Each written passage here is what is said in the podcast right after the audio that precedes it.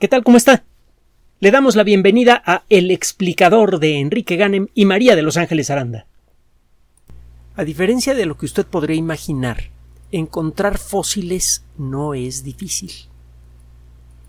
Es cierto que la probabilidad de que un organismo se fosilice es muy baja. Casi siempre cuando muere un organismo, el que sea, su cuerpo se descompone. Pero uno de cada mil, diez mil, cien mil según la especie y según las circunstancias, queda en condiciones que permiten su conservación a largo plazo. La Tierra ha estado tan llena de vida desde hace tanto tiempo que a pesar de que la probabilidad de que un organismo en particular se fosilice es baja, la realidad es que eh, la cantidad total de fósiles que hay en el mundo es verdaderamente espectacular.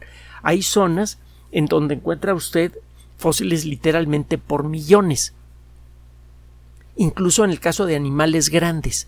Es más fácil encontrar desde luego fósiles de animales pequeños, como los moluscos que se reproducen mucho, pero también pasa con los dinosaurios. En un lugar de los Estados Unidos, por ejemplo, alguien construyó una, eh, una pequeña cabaña con huesos de dinosaurio incluso todavía se conserva y es un, eh, es un eh, eh, atractivo turístico. Los dinosaurios con mucho forman al grupo de fósiles más llamativo de la historia de la paleontología. Desde que aparecieron los primeros dinosaurios quedó claro que se trataba de animales enormes y al poco tiempo empezamos a darnos cuenta que existieron muchísimas especies diferentes cada una de ellas espectacular a su manera, y eh, lo que acabó siendo todavía más espectacular es el tiempo que se mantuvieron en la superficie de la Tierra. Durante casi 100 millones de años, la Tierra estuvo cubierta con dinosaurios, estuvo llena de dinosaurios. Ningún otro grupo zoológico grande ha tenido un éxito tan extendido, tan duradero el entender el por qué es eh, importante para entender cómo funcionan los ecosistemas. ¿Cómo es posible que un grupo zoológico haya permanecido tanto tiempo ocupando todos los nichos ecológicos importantes de la superficie terrestre, de los, de los continentes? Encuentra usted fósiles de dinosaurio en los polos, en zonas desérticas, en zonas eh, que fueron en su momento selváticas, etcétera, etcétera. Están por todos lados. En las últimas cuatro o cinco décadas hemos desarrollado un conocimiento bastante, perdón, avanzado del de los principios que gobiernan el funcionamiento de los ecosistemas. Gracias a este conocimiento hemos podido empezar a entender la dinámica no solamente de los ecosistemas actuales, sino también de los ecosistemas del pasado. Sabemos que existen ciertos nichos ecológicos muy específicos de cuya salud depende la salud del ecosistema en general. En, ah, esto lo aprendimos por las malas en distintos lugares del mundo. Por ejemplo, en Europa y en los Estados Unidos, eh, después de, del Renacimiento, cuando comenzó a, a gestarse a gran escala lo que fueron las bases de la Revolución Industrial, comenzó a aumentar la demanda de alimento.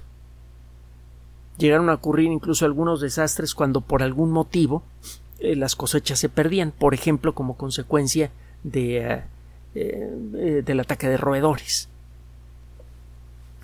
Por otro lado, bueno, como parte de este esfuerzo por aumentar la producción de alimentos, se aumentó la, la actividad ganadera la actividad eh, eh, pecuaria en general, agropecuaria, comenzó a crecer mucho. Y eh, un problema frecuente que tenían los granjeros en Europa, en, Inglaterra en particular, aunque también en otras partes de Europa y en Estados Unidos, era el de los zorros y otros mamíferos pequeños que atacaban frecuentemente los gallineros y acababan con todos los animales. Por este y por otros motivos, se lanzaron campañas de exterminio de estos animales que eran considerados como una verdadera peste. y las consecuencias para el ecosistema fueron eh, terribles, fueron dramáticas. Resulta que estos animales pequeños eh, se les conoce como carnívoros generalistas o también se les llama oportunistas. Comen lo que tengan enfrente. Esto no ocurre con, ah, eh, con otros animales. Por ejemplo, los osos pueden comer de todo, pero es muy difícil que un oso pierda el tiempo cazando ratones, aunque haya muchos. Los gatos pequeños, las zorras, incluso los coyotes son animales que comen mamíferos pequeños con facilidad o eh, eh, reptiles o cualquier otra cosa que tengan enfrente. Son animales aparentemente poco abundantes y cuya presencia en el ecosistema parece negativa. Estos animales fueron prácticamente eliminados de muchos ambientes y entonces se vinieron los eh, eh, problemas severos con las ratas, ratas y ratones de campo. En muy poco tiempo muchas cosechas se perdieron como consecuencia de la proliferación de roedores, etcétera, etcétera. Lo mismo ha pasado con el caso de las serpientes de cascabel y otras serpientes. Usted elimina a las serpientes de un territorio por considerarlas malas, que es una idea que nos viene, por un lado, del hecho de que las eh, eh, hay algunas serpientes que son venenosas y que atacan por sorpresa. Y normalmente no atacan, sino que responden a lo que ellas interpretan como un ataque, pero es otro rollo. El caso es que eh, hay serpientes venenosas que camina usted inocentemente por un pastizal y de pronto resulta picado por un animal así. Eso desde luego le da mala fama a estos animales. Y además tenemos por ahí algunas historias mitológicas en, en varias tradiciones religiosas que señalan a la serpiente como un animal malo, un animal fundamentalmente eh, eh, mm, diabólico. Como consecuencia de eso han sido eliminadas en muchos lugares y se vienen las, ah, eh, los ataques de roedores que destruyen grandes cultivos. Estos animales pequeños que comen toda clase de cosas entonces son fundamentales para mantener el equilibrio de muchos ecosistemas. En el mar existen algunos peces que cumplen con esta función. Hemos visto cómo se desequilibran los ecosistemas cuando eliminamos algún elemento de ellos.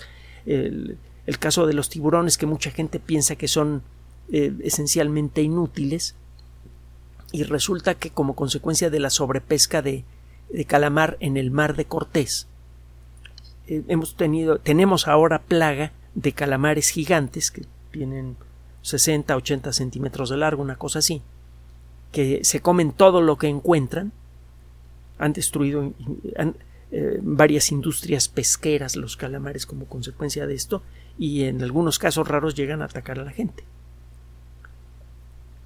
La única ventaja es que los calamares son comestibles y la, carne de calamar es especialmente buena, es, fácil de aprovechar, pero bueno, no, no, se ha hecho una gran industria de cazar calamares gigantes. El caso es que en los ecosistemas y gracias al desarrollo de la ecología en las últimas décadas, podemos reconocer ciertos papeles que son especialmente cruciales para el bienestar de un ecosistema. No hay papel que sea despreciable todos los organismos que, existen en un ecosistema están jugando un papel en él. Forman parte de, de cadenas que producen o consumen alimento. Pero hay algunos papeles que son especialmente delicados.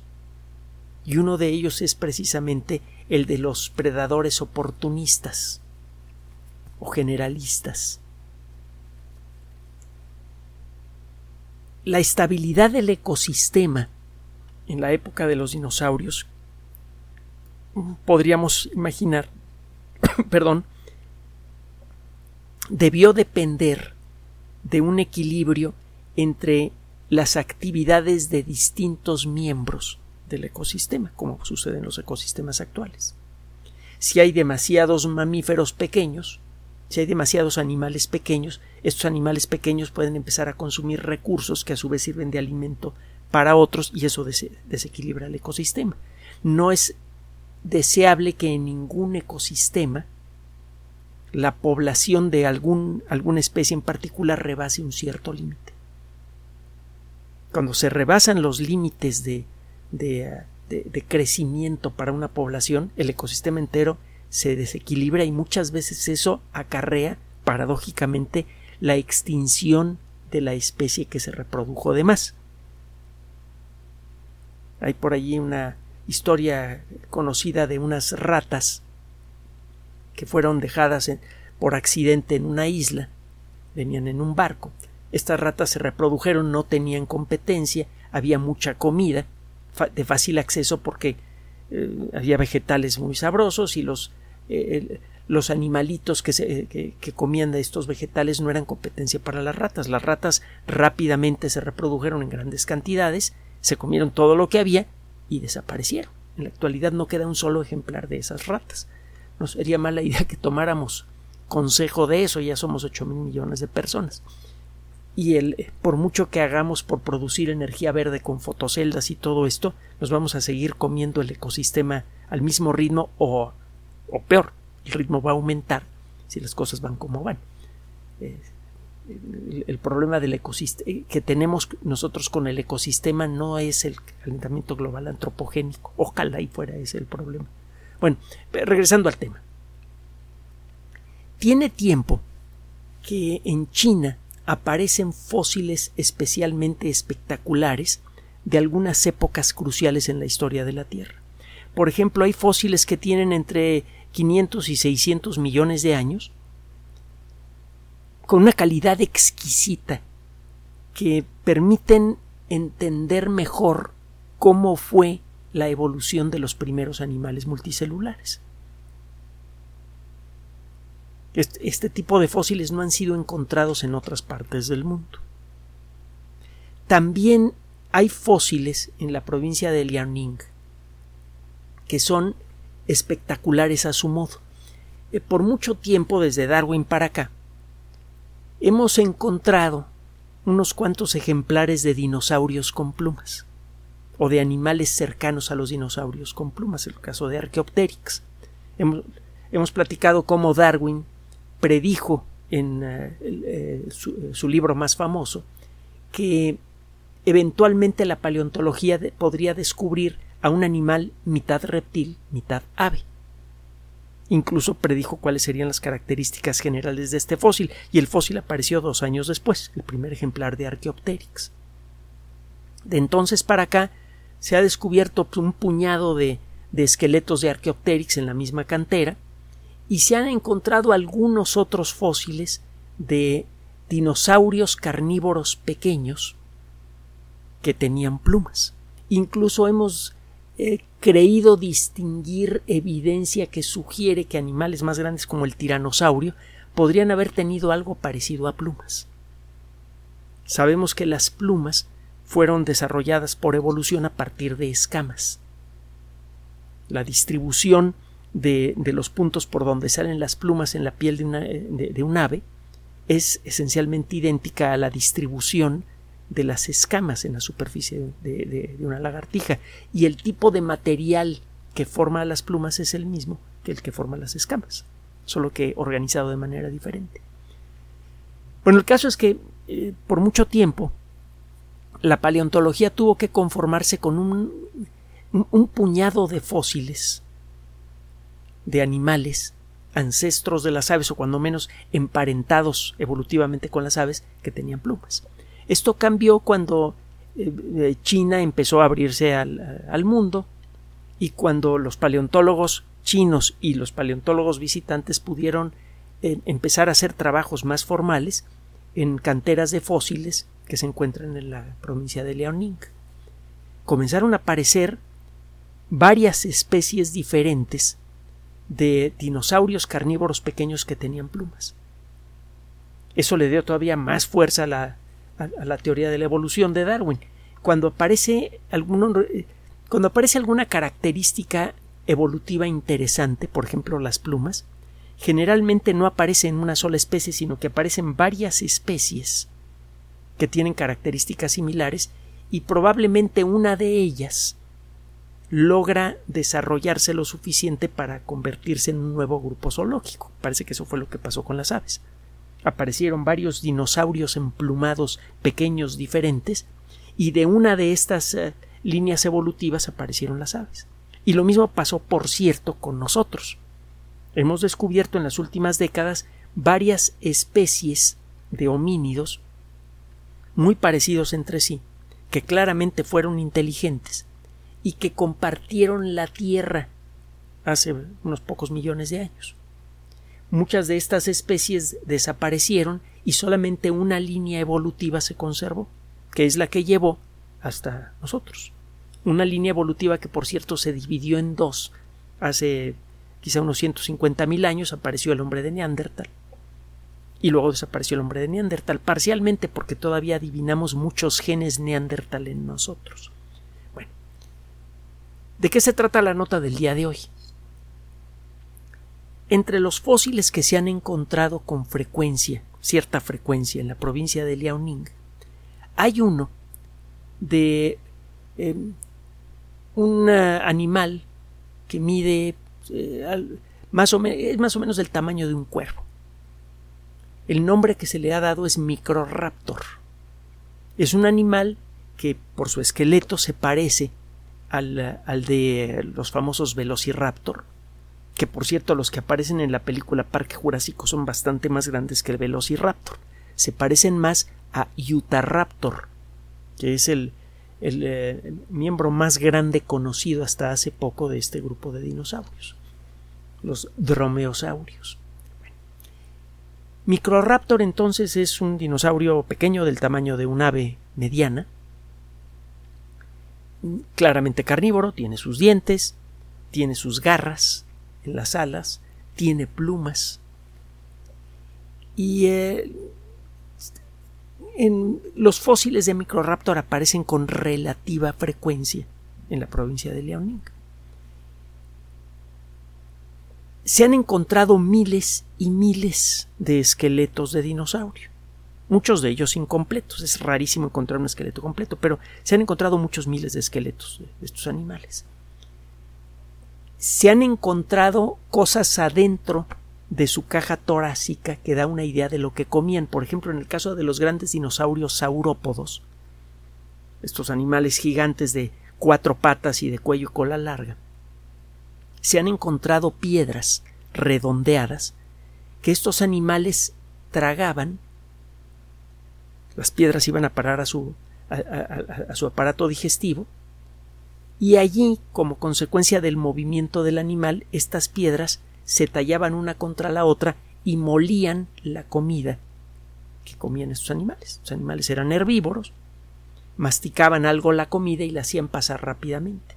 A diferencia de los rumiantes que pueden pasarse un rato largo masticando la misma, eh, la misma comida, estos animales no se podían dar el lujo de, eh, de hacer eso. Tenían que tragar grandes cantidades de alimento para mantener funcionando sus cuerpos gigantescos, que llegaron a tener parece que más de 40 metros en algunos casos. Entonces no podían estar continuamente masticando la misma, la misma comida continuamente. Esto es algo que tienen que hacer muchos animales herbívoros porque para poder digerir plantas es necesario primero machacarlas muy bien para facilitar el trabajo de ciertos microorganismos que son capaces de descomponer una molécula rica en energía que tienen las plantas y que no puede ser digerida por ningún animal, la celulosa, que es el componente fundamental del papel, por ejemplo es en la celulosa en donde se encuentra la mayoría de la energía química que hay en, en una comida de origen vegetal. Y nosotros no podemos digerir celulosa. Los animales herbívoros necesitan la ayuda de pequeños protozoarios y algunas bacterias para descomponer la, celulosa. Y para que estos microorganismos puedan hacer su trabajo se necesita moler muy bien el alimento. Los rumiantes comen el alimento, luego lo regresan a la boca y lo siguen masticando. Un dinosaurio gigante no se podía dar el lujo de hacer esto. Tenía que comer toneladas y toneladas de comida que tenía que ser machacada en algún, eh, en algún lugar que no fuera la boca. Los rumiantes pueden traer de alguno de sus estómagos la comida hacia la boca para volver a masticarla, los dinosaurios no. Entre otras cosas porque la boca estaba en muchas ocasiones a, varias, a varios metros, a veces a más de 10 o 15 metros del lugar en donde estaba el estómago. Entonces estos animales necesitaban moler su comida de alguna manera y para eso tragaban rocas que se tallaban una contra la otra al moverse el animal. Y hemos encontrado esas rocas, se llaman gastrolitos. De vez en cuando, muy muy de vez en cuando, puede usted encontrar el fósil de un dinosaurio y adentro del fósil puede usted adivinar en dónde estaba el estómago los restos de su última comida. En la gran mayoría de los casos los cuerpos de los dinosaurios se descompusieron casi completamente antes de que los huesos restantes quedaran fosilizados. Por eso en la gran mayoría de los casos los dinosaurios los encontramos en fragmentos. Y es necesario buscar varios ejemplares de la misma especie para poder armar una especie de Frankenstein. En este fósil encontró usted parte de la cola y una pata, aquí encontró parte de la espalda, aquí encontró el cráneo, y con base en eso puede usted armar un esqueleto sintético que le da una idea, de un esqueleto integrado que le da una idea de cómo era el animal. Bueno, eh, un grupo de investigadores de la Universidad McGill eh, se puso a trabajar con un fósil de Microraptor, uno de los varios que se tiene. Y eh, al terminar la limpieza se fueron de espaldas. Encontraron restos muy claros de la última comida del animal. Esto por sí mismo le digo es poco usual. De, se han encontrado le centenares de esqueletos grandes de dinosaurios y solo se han encontrado 20 casos en donde se puede ver los restos de la comida, de la última comida del animal.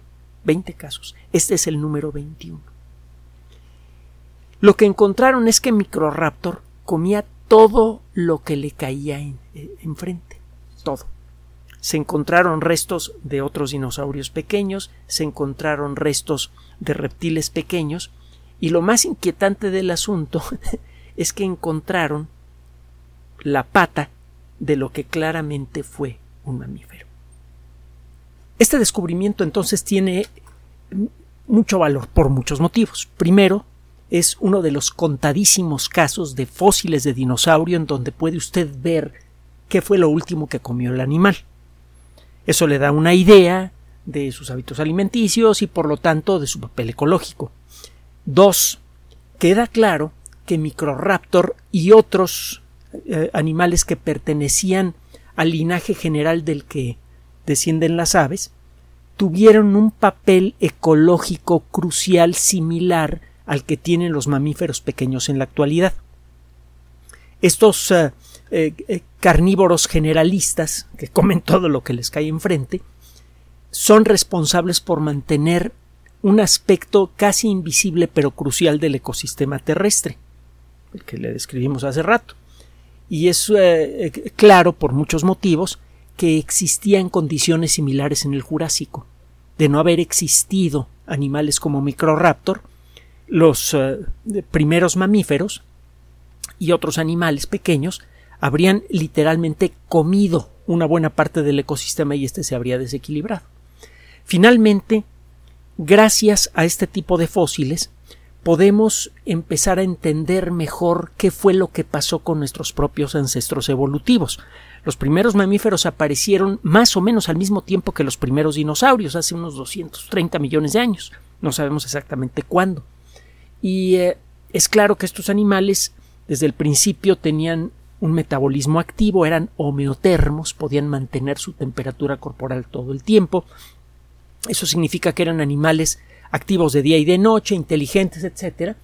Y eh, siempre hemos tenido la impresión de que los dinosaurios eran animales más bien torpes, aunque en los últimos años esto se ha discutido mucho. Bueno, es claro que los mamíferos eran contenidos, los primeros mamíferos, que eran animales pequeños, eran contenidos ecológica y evolutivamente por los primeros dinosaurios pequeños. Desde el principio, los mamíferos fueron casi con seguridad comida para los dinosaurios y no fue sino hasta que desaparecieron estos animales que los mamíferos pudieron empezar a colonizar muchos ambientes diferentes. Eso generó muchas especies diferentes. Este proceso se le llama radiación adaptativa. Y eventualmente, como consecuencia de eso, es que estamos usted y yo platicando en este momento en estos micrófonos. Este fósil entonces nos ayuda a entender muchos aspectos del funcionamiento básico de los ecosistemas y de nuestro propio pasado. A veces un pequeño montón de huesos aparentemente insignificante, preservado en rocas antiguas, puede darnos perspectivas muy poderosas sobre el ambiente en el que vivimos y sobre nuestra propia esencia. Gracias por su atención. Además de nuestro sitio electrónico www.alexplicador.net, por sugerencia suya tenemos abierto un espacio en Patreon, el explicador Enrique Ganem, y en PayPal, el explicador patrocinio por los que gracias a su apoyo sostenemos este espacio. Puede usted descargar gratuitamente estos audios en formato MP3 en Spotify y en iTunes como El Explicador sitio oficial y en SoundCloud como El Explicador y con formato de video en YouTube en El Explicador sitio oficial. Recuerde nuestras redes sociales de siempre, Twitter Enrique-Ganem y en Facebook Enrique Ganem sitio oficial, El Explicador y los grupos que usted ya conoce. Finalmente, El Explicador siempre somos María de Los Ángeles Aranda y Enrique Ganem. Gracias.